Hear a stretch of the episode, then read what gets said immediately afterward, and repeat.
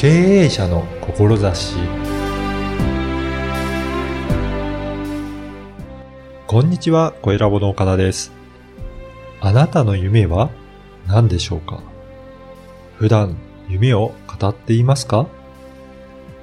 今回は夢について語っていただきました。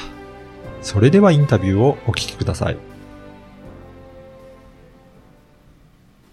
本日は夢カフェ渋谷主催者の田中歩さんにお話を伺いたいと思います。田中さんよろしくお願いします。よろしくお願いします。えー田中さん、この夢カフェというのを主催されているということなんですが、はいこの夢カフェはどういった会なのか、ちょっとそのあたりを、あの、ご紹介いただけるでしょうか。はい。じゃあ、自己紹介として、改めて、えー田中歩と言います。はい。えー私は毎週土日に、えー渋谷で朝活を主催してまして、うんえーその朝活の名前が、夢カフェ渋谷うんうんです。で、えー名前の通りなんですけれども、喫茶店をお借りして、えー夢についてみんなで語ろうぜ、というのが、あの、本当ざっくりとした、うんあの、趣旨でして。はい。で、まあ、ありがたいことにいろんな方たちがいらっしゃいます。うんあの、学生さん、まあそれこそ19、20歳とかの学生さんから、えー上は60代後半の方、うんうん男性も女性も職業も、うんあの立場も全然関係なく。うん。ですから、本当あのー、十人十色、いろんな方たちと会って、で、夢についてうん。語る。もうあっという間にその2時間が過ぎるような、そんな朝活です。はい。具体的にはその朝活の中で夢を語るということなんですけど、あの、どういった内容なのかとか、もうちょっと具体的にどういうふうに進行されているのかとかいうところもちょっとお聞かせいただけるでしょうか。えーいろんなこの交流会とか朝活とかって、まあほとんど、あの、初めましての人同士だと思うんで、はい。自己紹介って最初にすると思うんですけど、ううんちはちょっと違うんです。はい。えー先にこう、まあ自分の夢について、まあ紙とペンを用意しているので、それを書き出してもらって、うん。で、皆さん書けましたね。じゃあ早速、自己紹介ならぬ夢紹介をへしていってもらいます。す。で、じゃあ書いてもらった紙をバーンと出して、はい。えーはじめまして、田中夢です。うん私の夢は、こうです、こうです。うんこれが私の夢です。あありがとうございます。じゃあ次の方。ねはい。あ、じゃあいきなり自分の夢をこの紙に書いて、それを自己紹介して。いただくっていう、そんなところから始まっていくんですね。そうですですから、私の夢はという、まあ、自己紹介ならぬ、えー夢紹介夢紹介。をはい。毎回必ずやってます。おーじゃあそこでいろんなじ夢を語れる場ということなんですかね。はい。夢カフェの、あの、コンセプトがあるんですけど、はいえーその一つが、えー自由な夢語りの場うん。ということでして、うん。僕が感じていることでもあるんですけど、はい。えー夢を自由に語れる場所うん。もう否定もされないし、あの、好きには語っていいよ、うんそんな人たちが集まるよっていう場所って、えー僕は少なすぎるなって思ってるんうん、です。おー私もあの、えー夢について語りたいっていう思いが、まあ、うんえー2年半くらい前に初めて湧いて、で、そういった場所を探し歩いてたんですけれども、はいなかなか見つからなくてう。ん。で、私はまあご縁があって、夢カフェというやり方、朝活のやり方を教えてくれた人に出会って、えー参加して、はい。で、一発でファンになってしまう。ああ、そうなんですね。やっぱり普段日常だと、やっぱり会社員の方とかは、はまあ仕事に追われて、うんなかなかそういったこんなことやりたいんだっていう語る場も確かにない気がしますね。やっぱりそう言って、でも、あの、皆さん語りたいっていうことは求められてるっていうことなんですかね。うん主催をさせていただいてて、うんあの、そうなんだなって、あの、うん感じます。うあの、まあ、ネガティブな意見だと思うんですけど、はい大人って夢がないとか、ん。うんうん。あの、なんか、持ってたとしても話せないし、いや、うんあの、あることが恥ずかしいみたいな、はい。そんな感じの風潮って、まあ、一部あると思うんですよ。そうですね。はい。で、僕はそれがこう、僕は違うと思ってて、何が恥ずかしいものかと。うんむしろない方がつまんないよ。うん。で、ただそういった場所がない、少ないはい。であれば、ないんであればもういっそのこと私が作ろうと。うん。で、あの、これは主催をもう、あの、100回以上させていただいてて気づいたことなんですけど、はい。えー大人は夢がないというわけじゃないと思うんです。おーそうなんですね。はい。えー夢がないんじゃなくて、その語る場所がない。はい。そう感じました。ということは、先ほどもまず最初に自己紹介、夢紹介をしていただくっていうことなんですけど、はいそこは皆さんじゃあ書いて、夢を発表できるっていうことなんですね。そうです。うん。あの、私、まあ、あの、何も100回以上開催して、まあ、それこそ何百人の方たちもはいお越しいただきましたけど、はい。あの、書けなかった人、夢について話せなかった人ってうんゼロなんですよ。そうなんですね。じゃあ、持ってないわけじゃないんですね。そうです。もう、あの、まあ、見た目はうんごく普通の方たち。はい。で、あの、お仕事をされてるとか、う学生されてる、主婦をされてる、うんもう、うんあの、定年して引退されてる、まあ、はいいろんな立場ですけど、で、まあ、書き慣れてる人、話し慣れてる人もいれば、そうじゃない人もいますあ、。はい。けど、夢がない、語れないなんて人は本当にいなくて、聞いてみたら、すごくいい夢をお持ちの方たちなんですよ、はい皆さん。はい。だからやっぱりそういう語る場がないので、皆さん言ってないだけで、そういう場があれば、誰でも語ることができるっていうことなんですね。僕はそう思ってます。あの、田中さんがなぜこの夢カフェをやろうとしたのか、きっかけとかはあるんでしょうかね？はい。あの、直接のきっかけは、うん。私、まあ、東京の前の大阪に住んでた時に、はいあの、夢と事業について語るっていう、うんまあ、ド、えー、ドリームプランプレゼンテーション、はい。そういった場所に、あの、プレゼンターとして出たことがありまして、はい。その時の体験が僕の中の人生の大きなターニングポイントになりました。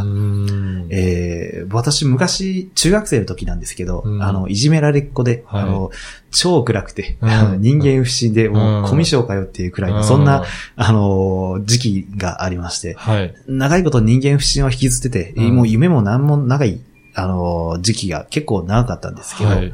私の場合はその、まあ、プレゼンテーションの場に立たせていただいて、うん。で、昔の夢を取り戻した、うん。そそんな気分になりました。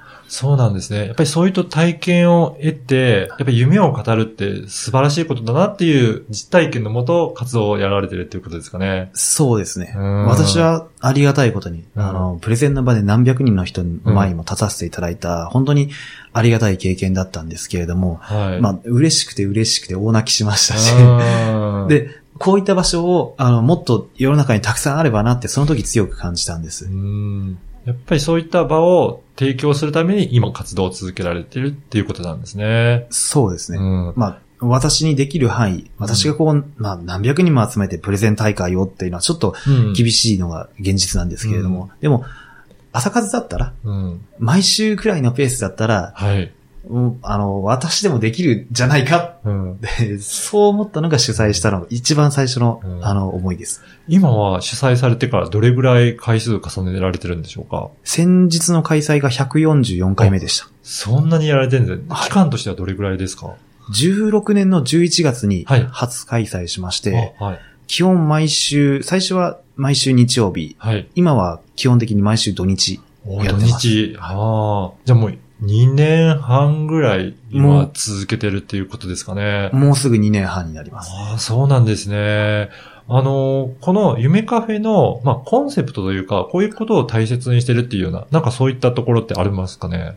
はい。えー、先ほどにもお伝えしたように、まあ、自由な夢語りであるっていうこと。うんで、な、どんな夢について語っても、笑う人なんて一人もいないですし、うんいやむしろ仲間が得られるよ、応援してもらうよ。うんで、人前で話すっていうことで、あ、こういった夢って私持ってたんだって、こう、自覚してくれる、そういった方たちがすごく多いなって。思思いましたうんやっぱりそういった人が集まってる場っていうことなんですね。はい。うんもう、うんあの、土日の午前中の、うんあの、まあ、10時からですけれども、はい。その時間帯って、まあ、わ普通に考えたら、うんあの、家でゆっく、家で、まあはい。ゆっくりしたいなって思うと思うんですよ。うん。また、で、でもそこを、じゃあ、あえて夢カフェに参加するっていうことを決めてもらって、うん。で、話していただく方たちって、もう、すごく前向きで、向上心があって、うんもう、いい方たちばっかりだなって、うん。やっそれはすごくありがたいと思ってます。ぱりそういった場で語るっていうことはすごく大切ですね。はい。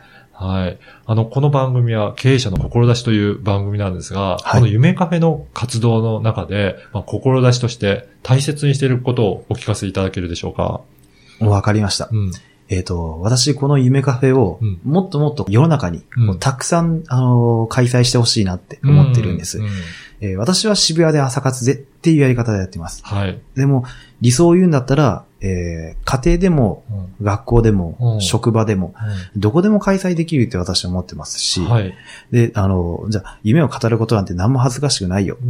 お互いに応援できるような、そんな仲間が見つかるよ。うんでたとえ時間がかかってもいつか必ずみんなと一緒に叶えられるというのを僕は実現したいです。うん。やっぱりそう言って仲間と一緒に、それで自分の夢も実現して、それをもう純粋に応援してくれる仲間が集うような、そんな場がいろんなところにできていくっていう、そういうところですかね。そうですね。うんそういったこう、まあ、日本一安全安心に、はいかつ敷居の低い、うんえー夢語りの場所、それが夢カフェ渋谷だって言われるようになれれば、もう主催者冥利につきますし。あの、やっぱり敷居の低さも少し意識されてるんですかね？そうですね。うんあの、私が出たドリプラ、素晴らしい回でしたけれども、うんうんやっぱり開催はじゃあ年に1回だったりですとか、はい。えーそこに至る準備が、まあ、なかなかこう、僕も体験者なので、まうんあ、その大変さは知ってるつもりなんですけれども、はい。まあ、そこまで、あのーぐっと身構えなくても、うん。でも、うちはもうフラット、うん手ぶらで来てくれるだけでもいいですよって。それだけで、きっと、あの、何かを持って帰れる。何か温かい気持ちのようなものを持って帰れるような、うんそういった回であるんじゃないかなって思ってます。うんやっぱりそうやって、あの、気軽に参加して、夢を語って、で、仲間を作って。はい。で、結構、あの、あれですかね、何度も参加されるような方もいらっしゃるんですかね。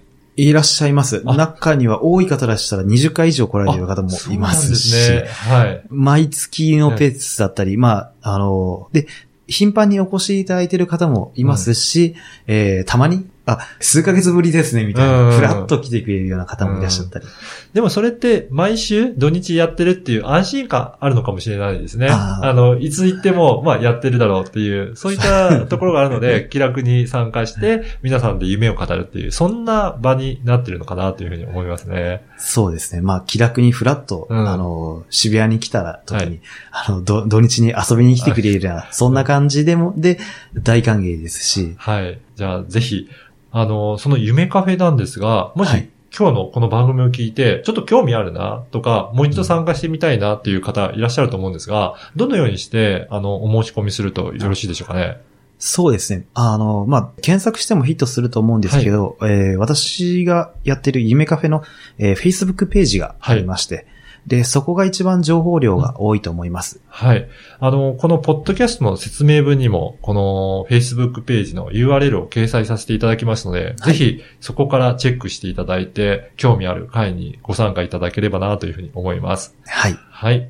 本日は夢カフェ渋谷主催者の田中歩さんにお話を伺いました。田中さんどうもありがとうございました。ありがとうございました。いかがだったでしょうか？夢について語る夢カフェ渋谷を主催している田中さん。夢カフェは夢紹介から始まり、夢を語り合う場とのことでした。夢がない人はいない。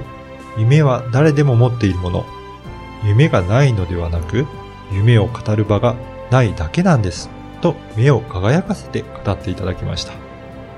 夢を語れる場、夢を語れる仲間をこれからも増やして素晴らしい世の中にしていくとのことでした。